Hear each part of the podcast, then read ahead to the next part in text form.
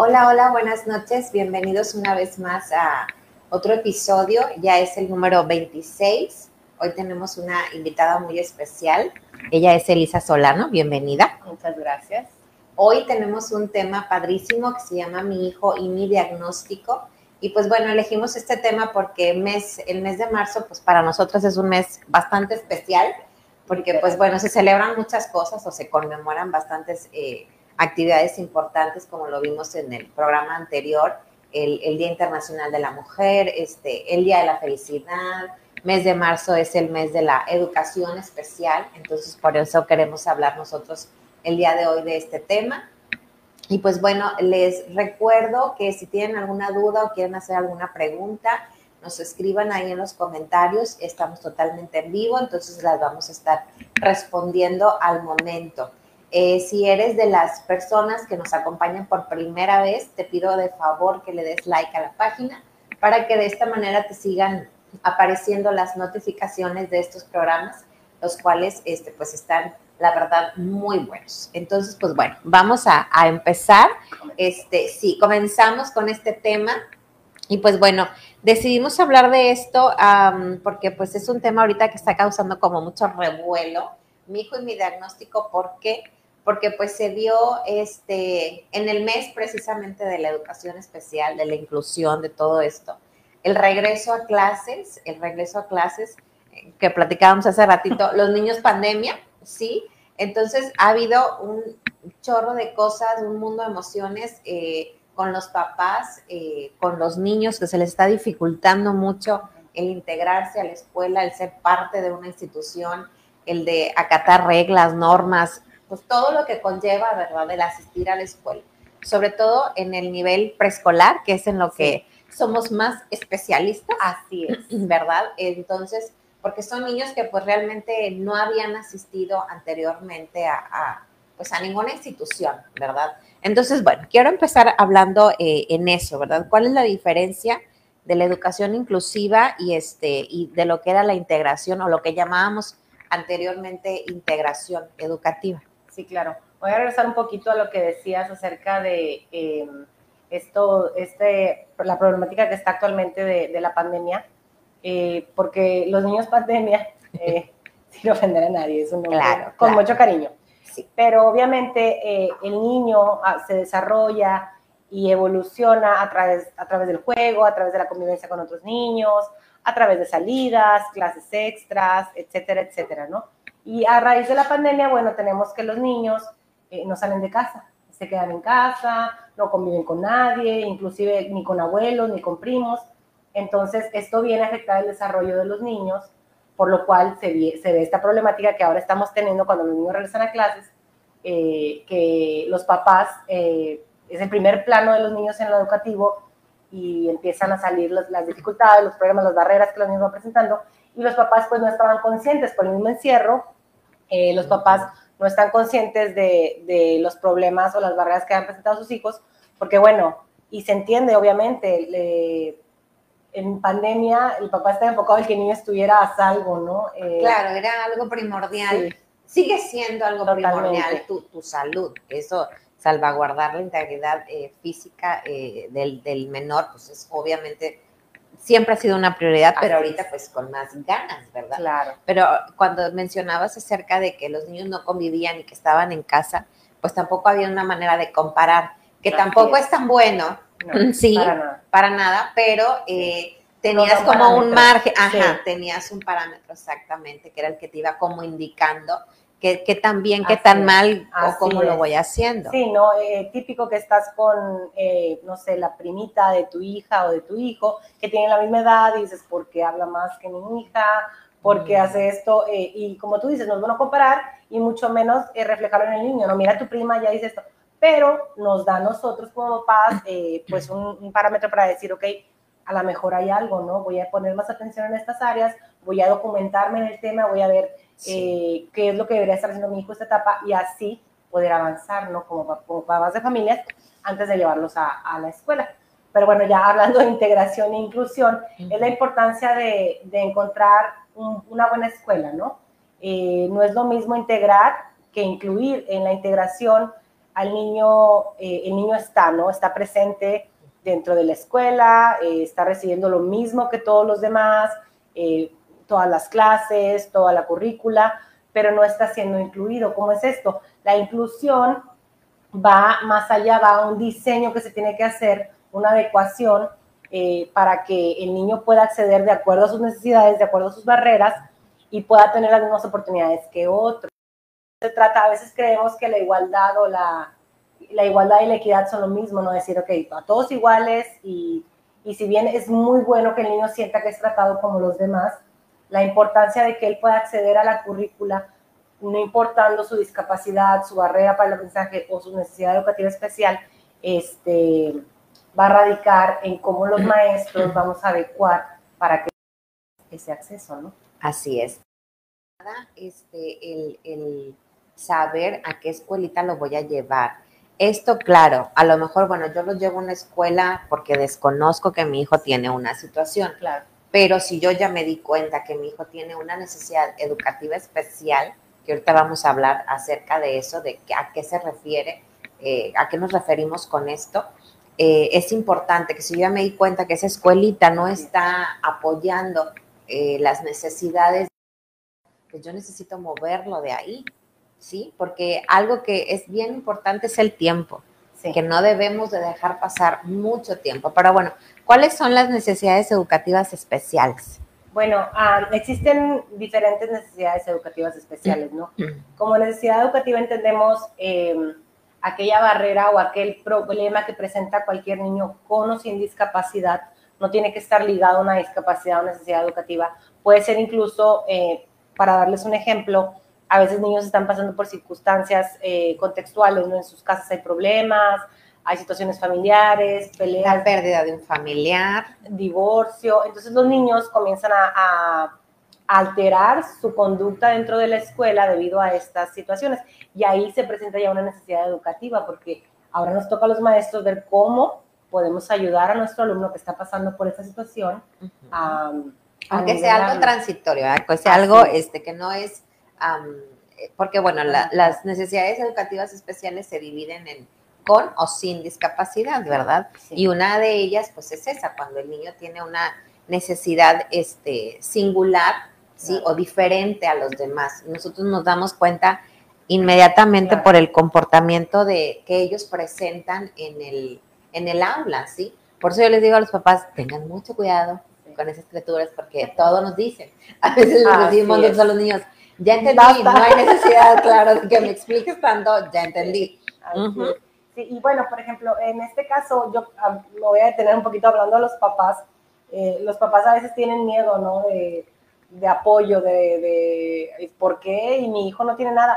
Y la verdad es que cuando se habla de un apoyo, se habla de un maestro especialista apoyando a tu hijo, puede ser de manera transitoria, como tú lo dices, porque es un problema que va a pasar en un periodo de dos, tres meses y listo el niño ya no tiene ningún problema, o puede ser un, periodo permanente, ¿no? Que al final de cuentas cualquiera de los dos, pues es un apoyo para tu hijo y es un beneficio. Yo creo que primero hay que quitarle el miedo a, recibir el apoyo, ¿no? Claro, así es. Y bueno, nosotras eh, trabajamos en unidades de apoyo a preescolar, ¿sí? Que es lo que también es USAER, pero USAER trabaja lo que es primaria y secundaria, ¿sí? Entonces, si en alguna ocasión a ustedes como papás les llaman, ¿verdad? Pidiendo que una cita porque tiene que pasar apoyo, no se sientan mal y tampoco es como que, ay, ya mi hijo tiene un problema, tiene un súper trastorno, tiene, no, o sea, estamos nosotros evaluando, ¿verdad? La situación y necesitamos saber qué pasa. A lo mejor son cosas, como decía Elisa, transitorias, cosas sencillas que se pueden ese, solucionar, pero bueno, a veces no lo es tan sencillo, entonces por eso la importancia de que ustedes asistan a este tipo de, llamados, ¿verdad? De la escuela cuando, cuando es la, necesidad. ¿Cómo, ¿Cómo, ha ido cambiando esta situación de la inclusión, este, por ejemplo, anteriormente, ahora? Porque digo, yo sé que ha habido muchos cambios. Claro, yo creo que ahorita las redes nos han abierto los ojos en muchos aspectos que, no se, que se desconocían antes eh, y el acceso que tenemos a tanta información nos ha abierto puertas eh, que no conocíamos antes y estrategias y nos ha ido llevando a evolucionar mucho en la inclusión a tal grado que el niño no tiene que ser retirado de una escuela regular cuando presenta un problema de necesidad educativa, una discapacidad, sino que se va a adecuar a la escuela para que el niño pueda estar ahí, ¿no? Eh, antes eh, era como o perteneces aquí o perteneces acá, ¿no? Y listo. Y, y, por eso se tenía como un estigma con la educación especial, con el apoyo, porque eran apuntados los niños, este va apoyo, este está... Y ahora no, ahora lo que se busca es que el niño eh, pase su etapa de preescolar, primaria, lo que sea, de, lo manera, de la manera más normal que él pueda percibir posible. Eh, eso es la inclusión, ¿no? Buscar eh, que la escuela pueda proveerle al niño las necesidades, cubrir sus necesidades y apoyarlo para que viva una experiencia escolar y educativa lo mejor posible, ¿no? Y, y hace rato que mencionabas acerca de la equidad. Aquí cuando hablamos nosotros de equidad y que decía ya que no es lo mismo a la igualdad, porque repetimos, ¿verdad? Todos tienen unas necesidades diferentes. Hasta los niños que no presenten un problema como mayor, ¿verdad? Pero a lo mejor es un poco más inquieto, necesito tenerlo más cerca o necesito darle un poquito más de trabajo o el trabajo dárselo un poquito más complicado. Esas son las adecuaciones que se van haciendo según las necesidades de, de este pequeño. Y cuando decimos equidad, es que le voy a dar lo que el alumno necesita, ¿sí? Para que esté a la par de sus compañeros. Porque luego a veces no nada más es batallar con los papás, a veces también batallamos con los maestros, con las educadoras, ¿verdad? Este, porque nosotros pues no estamos frente a grupos, somos eh, eh, apoyo, ¿verdad? Entonces, sí, es que, es que yo no le voy a ayudar al niño o, no le voy a hacer el trabajo. No, estamos adecuando, ¿sí? Para que el niño tenga la misma oportunidad. Por ejemplo, un niño que presenta en, primaria, un niño que presenta dislexia. ¿Qué, ¿Cuál es una adecuación? Por ahí que podríamos hacer una adecuación con este niño. Eh, con la lectoescritura, ¿no? Apoyarlo. Eh, se pueden brindar muchas estrategias, ¿no? Pero a la hora de los materiales, se le puede hacer un material específico al niño, ¿no? Eh, a veces, ahorita que lo de las educadoras o las maestras, eh, muchas veces entendemos la carga que tienen las maestras frente al grupo, no tienen muchos niños delante de ellos, de ellas o ellos, eh, dependiendo del nivel. Y todos son, bueno. Esa es otra, también me quería detener en eso. La verdad es que hablamos de necesidades educativas especiales y barreras para el, para, el aprendizaje, pero la verdad es que cada niño es diferente, cada niño necesita algo y, y a veces eh, me han llegado papás que dicen, es que mi niño es inquieto y no se, no se calla y no se para y yo, pues es un niño de preescolar. Eh, eso es lo que debe hacer un niño de preescolar, ¿no? Eh, y, cada, y, cada niño es diferente y a cada niño se le tiene que brindar necesidades. Y uno como papá, creo que debemos de confiar en nuestro instinto, ¿no? A veces eh, nos ha pasado, a Susana y a mí, cuando trabajamos juntas, cuando todavía trabajamos juntas, este, que papás llegan a etapa preescolar y son papás que no están muy conscientes, no están muy empapados del tema educativo, ¿no? Entonces no saben que su hijo está presentando o presenta o tiene dificultades para acceder a la currícula, ¿no? Entonces nos toca a nosotros como el nivel preescolar decir, detener al papá y decir, ¿sabes qué? Eh, tu hijo eh, tiene, está presentando esto y esto y esto, lo cual en esta etapa no es normal eh, o no es más que normal o no es, no va conforme a su etapa de desarrollo, ¿no? Así este, por eso es bien importante la comunicación que va a tener el padre de familia con la maestra frente al grupo y con la maestra de apoyo, ¿no? La importancia sí, porque eso nos ahorra, la verdad, bastante trabajo, más que trabajo, tiempo. ¿sí? Si yo me acerco con la educadora, no es porque uno de maestra quiera saber su vida personal, no. Pero maestra, ¿sabe qué? Nos cambiamos de casa, ¿verdad? Nos cambiamos de casa y ahorita andamos este, vueltos locos porque esto y esto por si el niño anda algo inquieto, raro o así. Ah, ok. Entonces ya la educadora ni siquiera lo va a pasar a apoyo porque ella ya entendió. A lo mucho nos va a decir qué puedo hacer con él, ¿verdad? Porque está pasando él por esa situación, pero ya no hacemos este como en, en la película el papeleo, ¿verdad? Entonces sí nos ahorramos esa parte. O este, mi hijo estuvo malito, no durmió bien anoche, saber pues, cómo anda durante el día. Entonces ya eso también a mí me da un parámetro para, ah, ok, bueno, es por esto. Porque todos los niños que nosotros eh, pasamos, hay un protocolo. ¿Cómo es ese protocolo para llegar a, evaluar a un niño?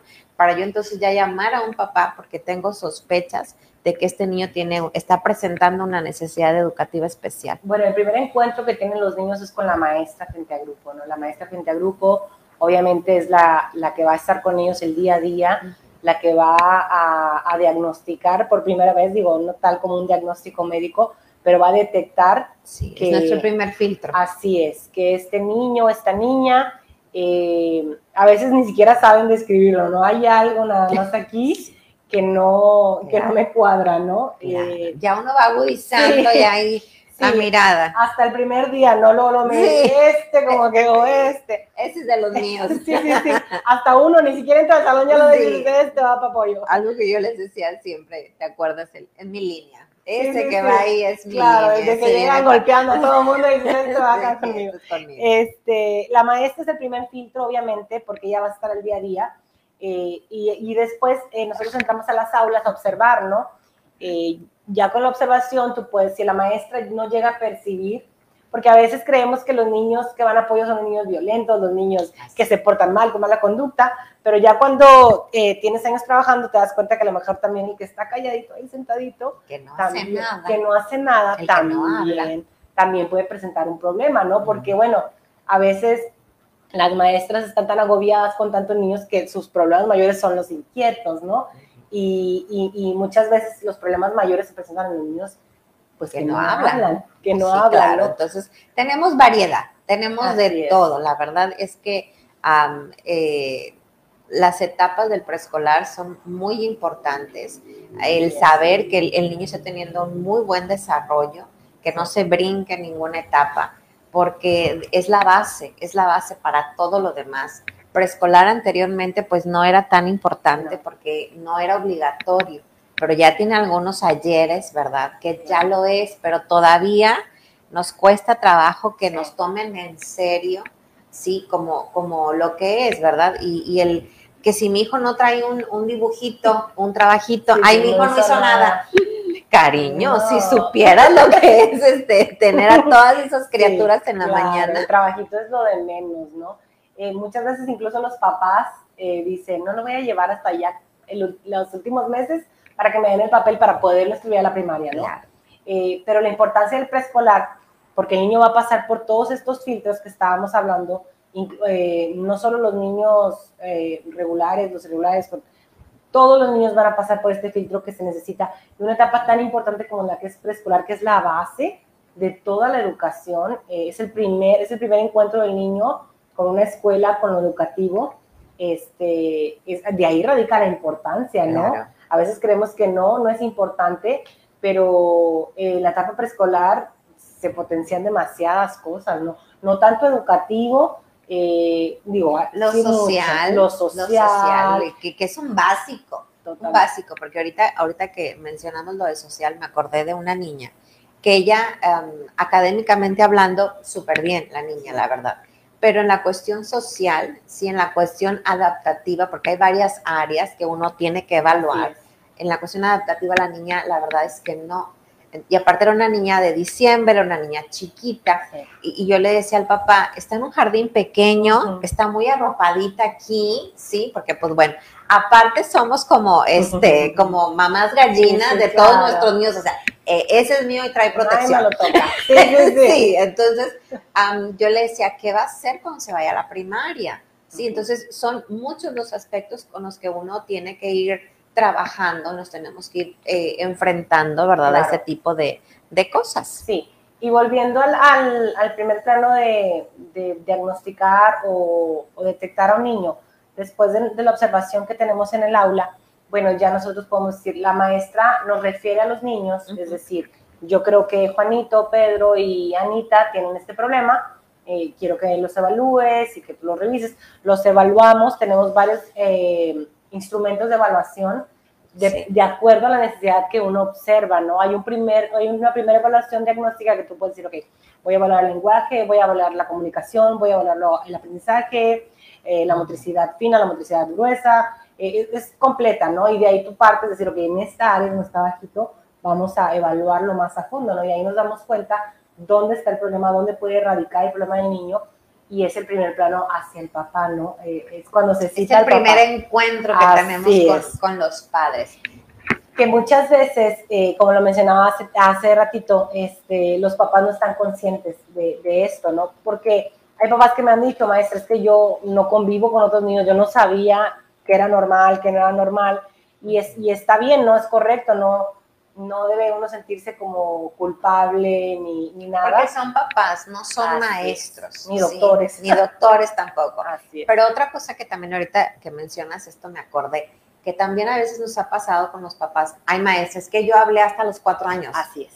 Y o sea, o es que, este, ajá, este, o no sé, mi hermano caminó hasta no sé cuándo.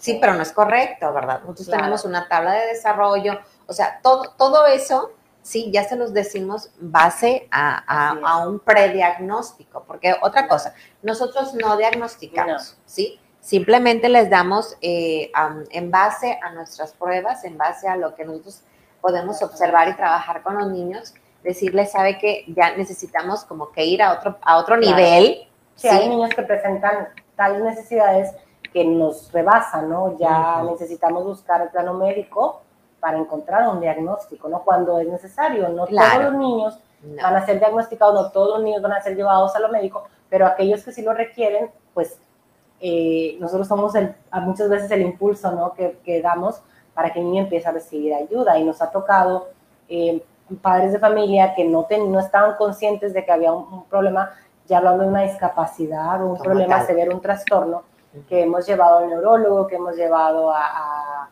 a instituciones, instituciones eh, gubernamentales o, privadas donde se les da un diagnóstico, incluso llegan a dar medicamento a los niños o llegan a dar la terapia adecuada y podemos ver un avance rápido. Es impresionante, la verdad, es, es, impresionante, pero tocando el tema de, de, esto es un duelo. Cuando nosotros les decimos a los papás, ¿sabes qué?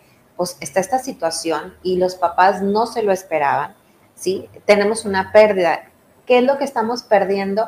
Pues yo pensé que el jardín de niños, en nuestro caso, ¿verdad? Que es donde estamos, pues iba a ser eh, diferente. Yo iba a llevar al niño disfrazado en primavera, sí, yo lo iba a llevar pintado de no sé de iba a ser la reina, o sea, así como que no estoy entendiendo lo que está sucediendo, ¿verdad?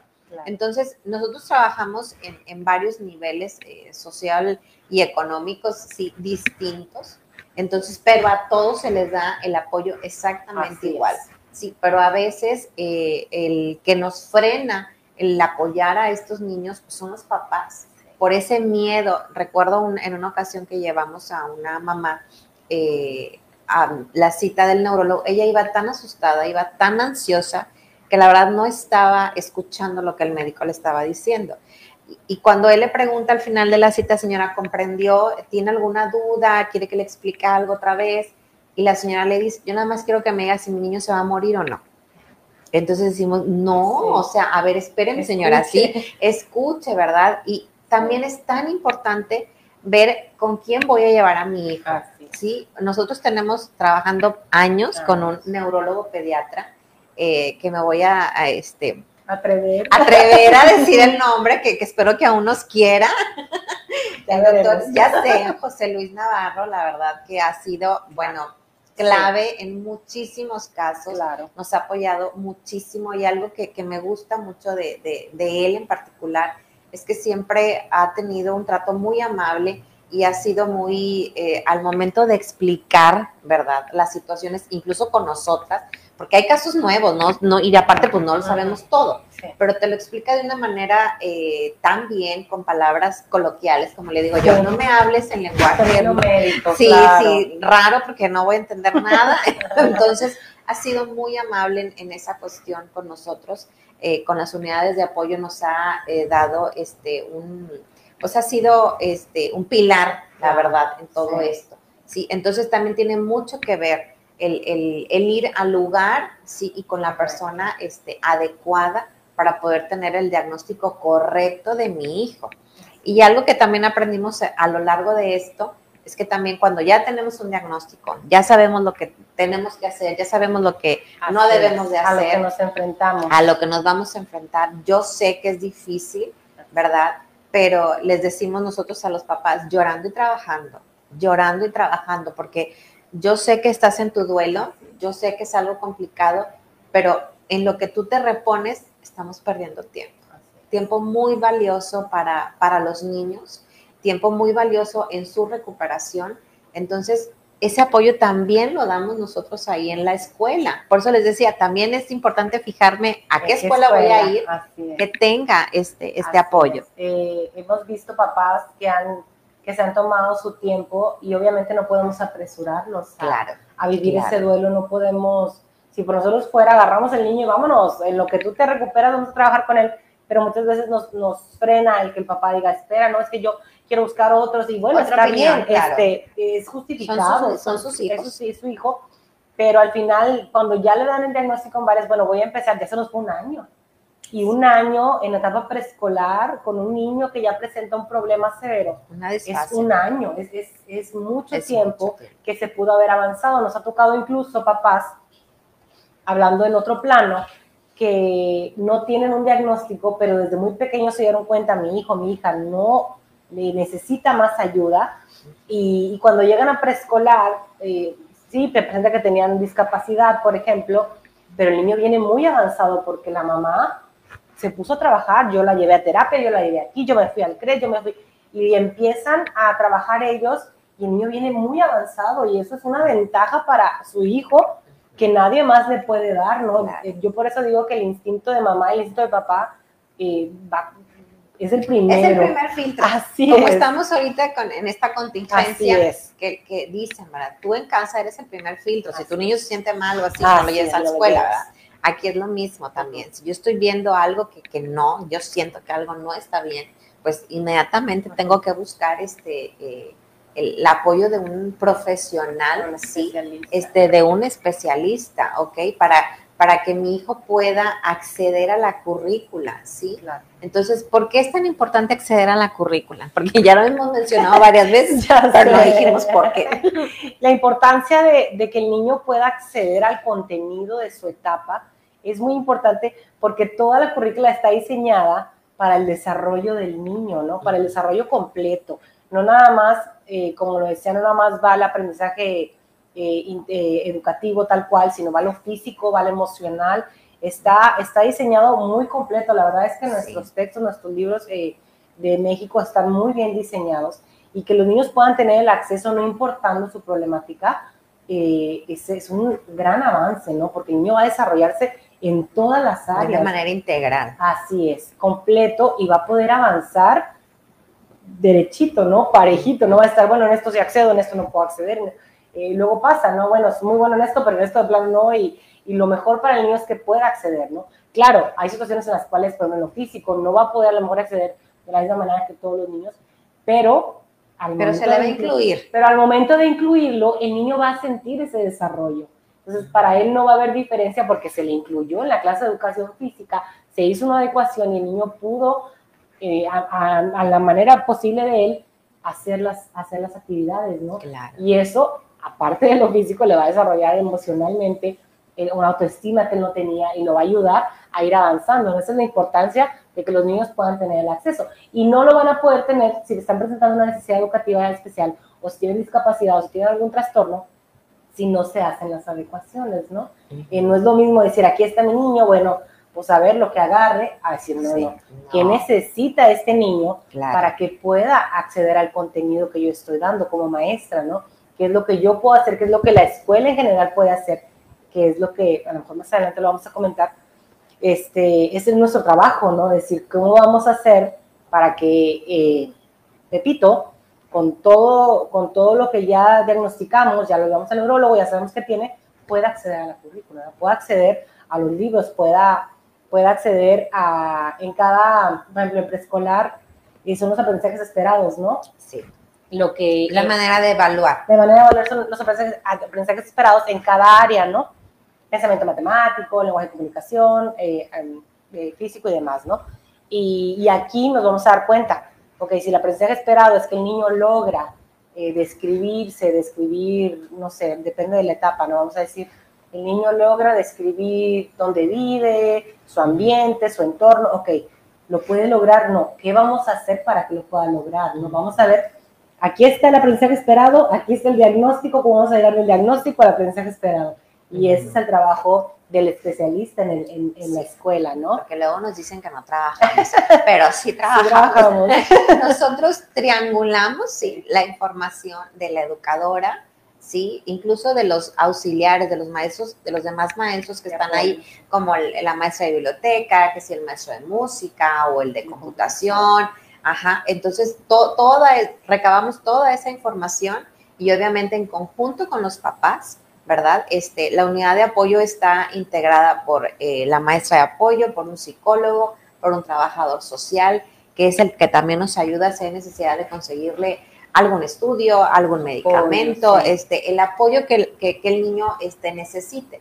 Por eso es tan importante que los papás se acerquen para trabajar en equipo, ¿sí? Porque de esta manera, pues evidentemente voy a sacar al niño muchísimo más rápido ¿sí? Y vamos a lograr ese aprendizaje esperado, ese, eso que yo quiero que el niño nos dé.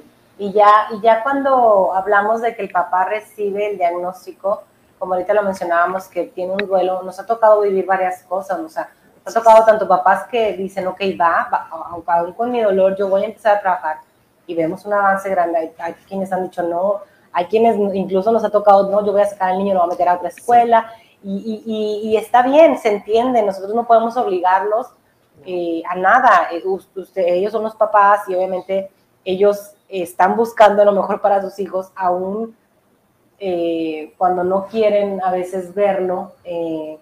pero la importancia de, de, ser honestos con uno mismo, la importancia de como papás decir, ok, yo ya había notado algo, yo ya sabía que algo estaba mal, ya me lo está diciendo las maestras, ya me lo está diciendo el doctor, ya me lo está diciendo el, psicólogo, eh, los especialistas, ya hay estudios que me lo comprueban. O la familia, incluso las piñatas. ¿Cuántos papás no nos decían, este, no, pues es que la verdad la familia, hasta la familia me hace cara, porque no quiere que lleve yo, diga, ay, ahí viene este niño otra vez, y cosas así, ¿verdad? O cuando el niño tiene otro problema, qué niño tan chiflado, qué niño tan chiflado, cuando ni siquiera sabes que el niño trae un problema, ¿verdad? Entonces, eh, todas esas cosas, a mí también nos tocó trabajar con un niño eh, que la mamá me ocultó ciertas cosas importantes que sucedieron durante el embarazo. Pasar, señora, no haga eso. Por favor. Sí, porque cuando ella después me dice eso, entonces tuvimos que cambiar toda la estrategia. Sí, y fue como volver a empezar, ¿verdad? Entonces, yo sé que es difícil, complicado y así, pero lo que primero nos tenemos que quitar es la barrera que nosotros mismos tenemos. Y otra cosa que me acordé ahorita también, eh, concientizar a nuestros hijos, los que por llamarlos o decirlos de alguna manera no tienen ningún problema, porque todos en algún momento batallan con algo, sí, porque nosotros checamos desde cómo toman el lápiz, eh, el trazo, si lo tienen correcto o no lo tienen correcto, la manera en la que se sientan, si se sientan bien, si se sientan mal, su periodo de atención. absolutamente todo. En realidad comunican, no comunican. Es exacto, ¿no? Entonces, eh, yo también como papá tengo que eh, decirles a mis hijos que mis hijos sean inclusivos, ¿verdad? No rechaces al niño porque es un niño que constantemente se tiene que estar limpiando su boquita o porque es un niño que usa un andador. Esto, porque es un niño que se le dificulta X cosa. no controla movimientos. Exacto, entonces eh, también porque ah, otra de las cosas que hacemos es nosotros le decimos a la maestra y aparte hablamos con los niños, ¿verdad? Va a venir un niño así, así, no le pueden hacer esto, si pueden hacer aquello, yo les pido y tratamos a la manera que ellos nos puedan comprender, ¿verdad? Explicarles las necesidades de su compañero, porque ellos también van a ser parte de esta inclusión. Pero sí nos ha tocado también escuchar de niños que, no, mi papá me dijo que no me junte con él. Sí. ¿Sí? Y, y sobre todo los niños que se portan mal Ahí son los más adorados, la verdad, son los más adorados, que se portan mal. Este, ay, bueno, pues, ¿qué puedo yo decir?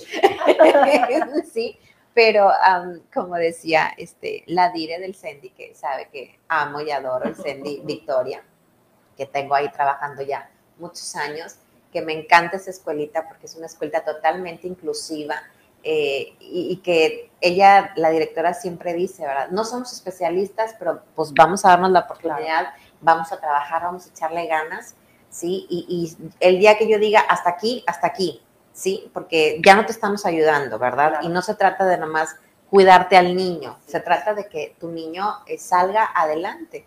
Con, y nosotros pues también tenemos nuestros frenos, ¿verdad? Así es. Ahorita que mencionabas lo de los papás, de concientizar a nuestros hijos, eh, yo creo que es un alivio para el alma, el alma de las mamás que tienen niños con, con discapacidad o con alguna necesidad o con alguna barrera, saber que otras mamás te apoyan, ¿no? Claro. No hay nada mejor que decir en la escuela de mi hijo no solo las maestras me están apoyando, sino tengo padres de familia que están de mi lado, ¿no? Eh, creo que ahorita en estos tiempos eh, de tanta incertidumbre por, por, enfermedades o demás, lo mejor que podemos hacer como seres humanos es apoyarnos, ¿no? El niño, lo primero que tenemos que saber es que el niño no está comportándose de esta manera porque quiere. Sí. Eh, hablándole a, a, a, los padres de familia que no han experimentado, a lo mejor nunca van a experimentar pasar por un duelo o por un diagnóstico, este, el niño no, no quiere comportarse de esta manera, el niño no, no puede controlar eh, su situación, ¿no?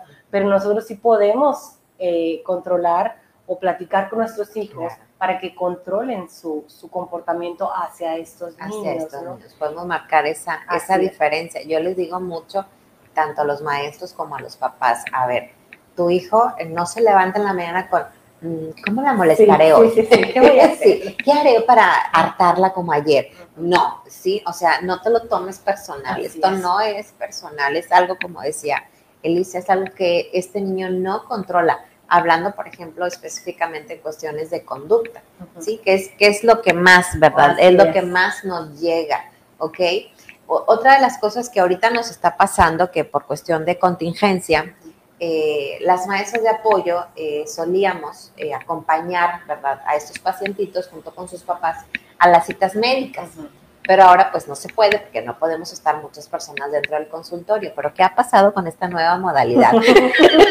¿Cómo nos ha ido con esto? Ha estado, es, es, una modalidad muy complicada. Eh, por ejemplo, yo trabajo mucho el área de lenguaje y con los cubrebocas es casi imposible eh, trabajar con los niños, ¿no? No podemos quitarles los cubrebocas, no podemos quitarlos para enseñarles eh, el modo y el punto, ¿no? A los niños de, de, el acomodo de su boquita para la correcta pronunciación. Y se han tenido que hacer muchas adecuaciones para poder acceder, para poder eh, lograr trabajar con los niños. Eh, y, y, aparte, eh, le sumamos al hecho de que si se enferma alguien en casita, ya nos perdimos otros 15 días. Y son otros 15 días que el niño otra vez va para abajo. Y, y, y, no es algo que podamos controlar, no, no, podemos controlarlo, no podemos enojarnos tampoco porque de nadie es culpa, ¿no? Sino simplemente, que ya regresó a trabajar otra vez duro. Y nos está tocando trabajar a, a, doble marcha, ¿no? A tanto maestras, porque regresamos ahorita y nos queda muy poco tiempo para el, para el fin de cursos, para los niños que ya están en tercero, es, son los últimos meses que les van a tocar estar en preescolar y, y muchos de ellos no vivieron nada de preescolar, ¿no? Todo preescolar fue pandemia. Pues sí. Y luego regresan febrero, marzo, abril, mayo, junio, cinco meses y adiós, ¿no? Entonces el preescolar para ellos van a ser cinco meses. Entonces, estamos a marchas forzadas trabajando con ellos eh, y con los niños que apenas estamos diagnosticando, porque luego nos topamos con otro problema, Susana, que es que muchas mamás a lo mejor no me van a dejar mentir.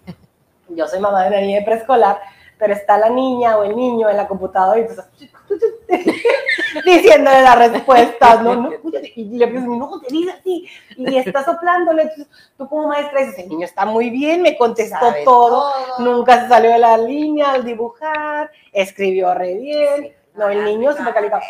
Llega el niño preescolar y dices, oh, este no era el niño, era la mamá. Nos damos cuenta, nos damos cuenta. Hasta nos damos cuenta cuando le hacen la tarea. Sabemos Totalmente. cuando es que un adulto eh, agarró el lápiz este, con la mano con la que no escribe. Claro. o sea, por favor, respeten sí. nuestras canas. Así en es. Estos andares. Sí, sí, no, no, de, de todo eso nos damos cuenta, ¿verdad? Y, y también el, el ahora que ya no se acompaña a esa cita médica, ¿sí? Este, papás, sean honestos cuando Totalmente. vayan, porque nosotros les damos por escrito, ¿verdad? Las cosas, pero a veces ni siquiera las muestran, ¿sí? sí. Yo sé que es doloroso y que es difícil, pero el, porque en una ocasión yo le decía a José Luis, ¿por qué le dices este medicamento a este niño? Porque se me duerme toda la mañana. Me dice, Susana, pues a mí la mamá me dijo que el niño hacía, que no, claro que no. Entonces, por eso es, yo voy a parte del diagnóstico que se hace, pues es obviamente de lo que el papá, sí, la mamá te está diciendo. Entonces, por eso es bien importante ser honestos, sí.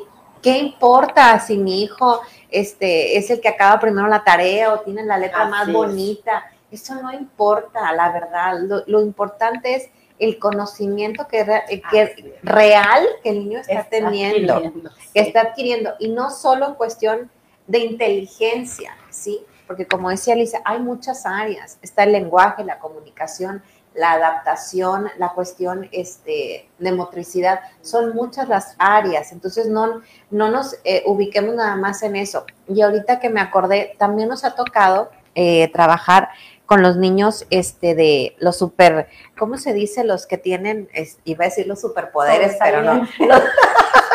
Pero tenía que salir con algo yo. Ajá, los sobresalientes, con actitudes sobresalientes. ¿Cómo son esas criaturas? Ok, esos son los niños que, que vienen más avanzados, ¿no? Hay niños, nos ha tocado eh, trabajar con niños.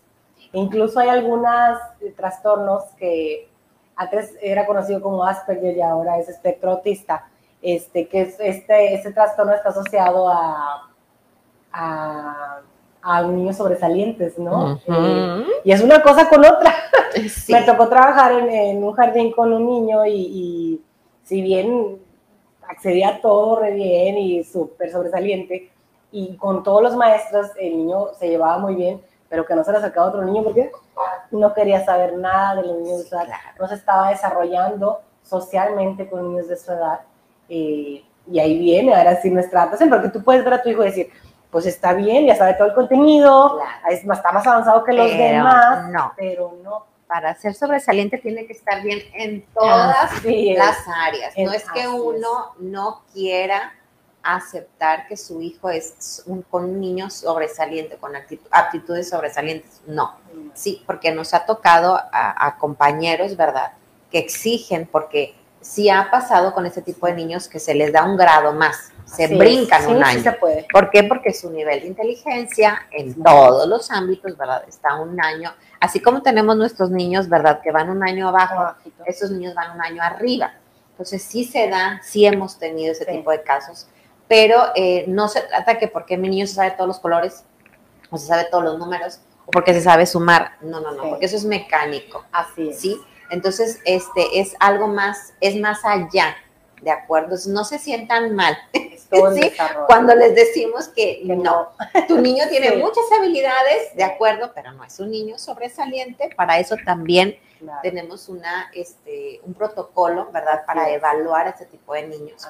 Y entonces ya saber y la Secretaría de Educación tiene un protocolo para, para estas situaciones, ¿no? Y como tú dices, bueno, hablando de los niños sobresalientes, eh, cuando se encuentra ese caso, que no es muy común, este se busca que el niño acceda no por deshacernos de él, al contrario, ¿no? Para darle lo que él necesita. porque volvemos al punto de equidad. Así es. ¿sí? Él también, e, este niño sobresaliente, también va a tener una necesidad educativa especial. Que ya preescolar o en el grado en el que está no le está cubriendo. Exacto. Entonces hay que buscarle el grado. Y luego incluso ha pasado que cuando no se avanza o cuando no se logra los movimientos necesarios, Ahora el niño empieza a presentar una necesidad educativa especial. ¿Por qué? Porque se empieza a portar mal, porque ya vio todo, ya no le interesa, lo que está viendo ya se lo Por sabe. eso también no los adelanten. Y esa es otra, esa es otra cosa, ¿verdad? Yo creo que eh, todo, van a decir los papás, bueno, nada más se trataba de esto, de charlas, no, para nada. Pero todo radica en papá. Ahorita Susana decía, no oculten información, cuando van al médico, cuando regresan. Si ya traen un diagnóstico, nos ha tocado que no nos quieren decir, por miedo a que el niño sea rechazado, por miedo a que el niño sea... Eh, y no tiene por qué. Son niños, la verdad, muy protegidos. Nosotros los protegemos muchísimo porque nos ha tocado que sí, evidentemente, en ciertas escuelas, ciertas directoras, ciertas maestras eh, no desean aceptar ese tipo de niños porque les da miedo, porque evidentemente, pues no, no vamos a ocultar, ¿verdad? No estamos totalmente al 100 capacitadas para todos este el tipo de presentar. Ah, exactamente no, pero evidentemente donde hay una unidad de apoyo preescolar o donde esté un USAER, ese niño tiene la posibilidad, tiene el derecho de ser parte de esa de esa escuela, ¿verdad? Y de brindarle la atención que él necesita. Y no nada más él, ¿verdad? Los papás este, también y los maestros también. Por eso de repente hacemos setes, ¿verdad? Como el de pasado mañana. Que no es puente. no, no es puente, la verdad. Es ahí donde sí, sí tomamos café con pan, no vamos a negar, pero hablamos de todo esto, ¿verdad? ¿Por qué? Porque es bien importante que todos estemos en, en, pues en la misma línea. En la misma sintonía. En la misma son los espacios que tenemos los maestros, los docentes, para poder exponer estos casos, para poder trazar una línea, para poder decir, detenernos y, y replantear todo, ¿no? Ok ya se hizo esto, no se logró, e, es el único espacio que tenemos porque de lunes a viernes, cuando están los niños, no hay manera en que nosotros nos podamos sentar a platicar, porque si nos estamos a platicar, ya Panchito le pegó a cinco, entonces no hay manera en que pueda suceder eh, estas situaciones. Si incluso Panchito, sentado todo enfrente de él, le pega cinco. Bueno, no, me acordé ahorita de algo. Una, este, he tenido la fortuna de, la verdad, trabajar con mesas de apoyo muy, muy buenas, muy profesionales una de ellas, eh, Mónica, Mónica Tristán, este, que en una ocasión a mí se me ocurrió, ¿verdad? Eh, eh, me llevé mi regalo de Navidad, la aldea de la Kitty, para jugar con las niñas, sí, error. Ay, ya, ya no sé ni qué pasa, pero ya sé que es un error. este, recuerdo que tengo una capacidad impresionante para ponerme al nivel de las criaturas, que aquí mi compañera no me lo va a poder negar. Este, que recuerdo que Mónica me dijo, Susana, ven, y yo, o sea, hasta me, molestó, porque, o sea, y me dice, ¿las Kitty las trajiste para las niñas o para ti? sí, porque era yo de, no, no agarres esta porque la Kitty princesa soy yo. No te la presto ya. o sea, no, no. O con Elisa me tocó una vez peleándonos por un mazapán, pero es que ya habíamos hecho el intercambio, sí, le cambian los dulces por el mazapán y luego nos hicieron y así. Pero bueno, entonces, eh, por eso es importante, ¿verdad? La, eh, es es algo que, a nadie nos gusta pasar por ahí, a nadie nos gusta, desde yo que pues, soy mamá ya de, niños ya grandes, ¿sí? Cuando, mamá, pues que te bajes, que te haga la maestra.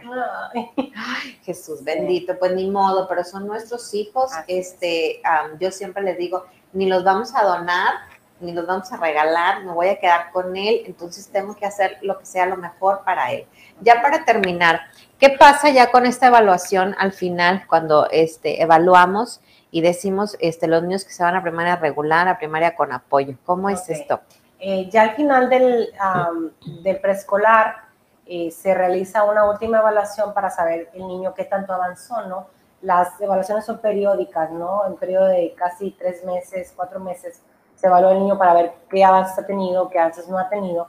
Y hay niños que no logran en su totalidad avanzar, ¿no? ¿Por qué? Porque cada niño es diferente y cada ritmo es diferente. Hay niños que han tenido problemas que nosotros decimos, híjole, este niño con este problema de lenguaje está bien pesado y en un mes lo sacó o de vacaciones, a veces se van Semana Santa y vuelven, digo, niño, ¿qué te pasó? Porque era cuestión de madurez. Y el niño... De, y esa no la venden, la pastilla no la venden. No hay, no existe, si no ya la tendríamos. Sí.